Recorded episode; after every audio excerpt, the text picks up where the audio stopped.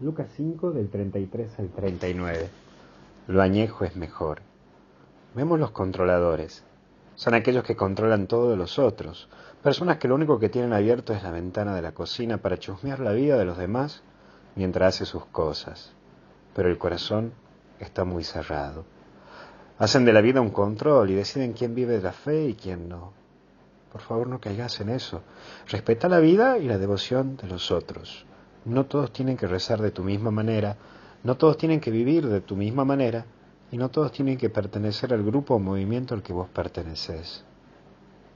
Y también vemos lo nuevo y lo viejo. Hoy Dios nos recuerda que Él es frescura y cercanía, es lo nuevo. Por lo tanto, nos renovemos y seamos personas nuevas y no fariseos nuevos. Vivamos la fe con alegría y también con entusiasmo y actuemos en el hermano, con el hermano, de manera cercana y también de una manera creativa. Dios es grandioso y vos podés hacer que Él llegue con grandeza en la vida de muchos. Pero por último vemos lo añejo, la experiencia y el caminar de tu vida, lo que te lleva a tener un gran tesoro en el corazón.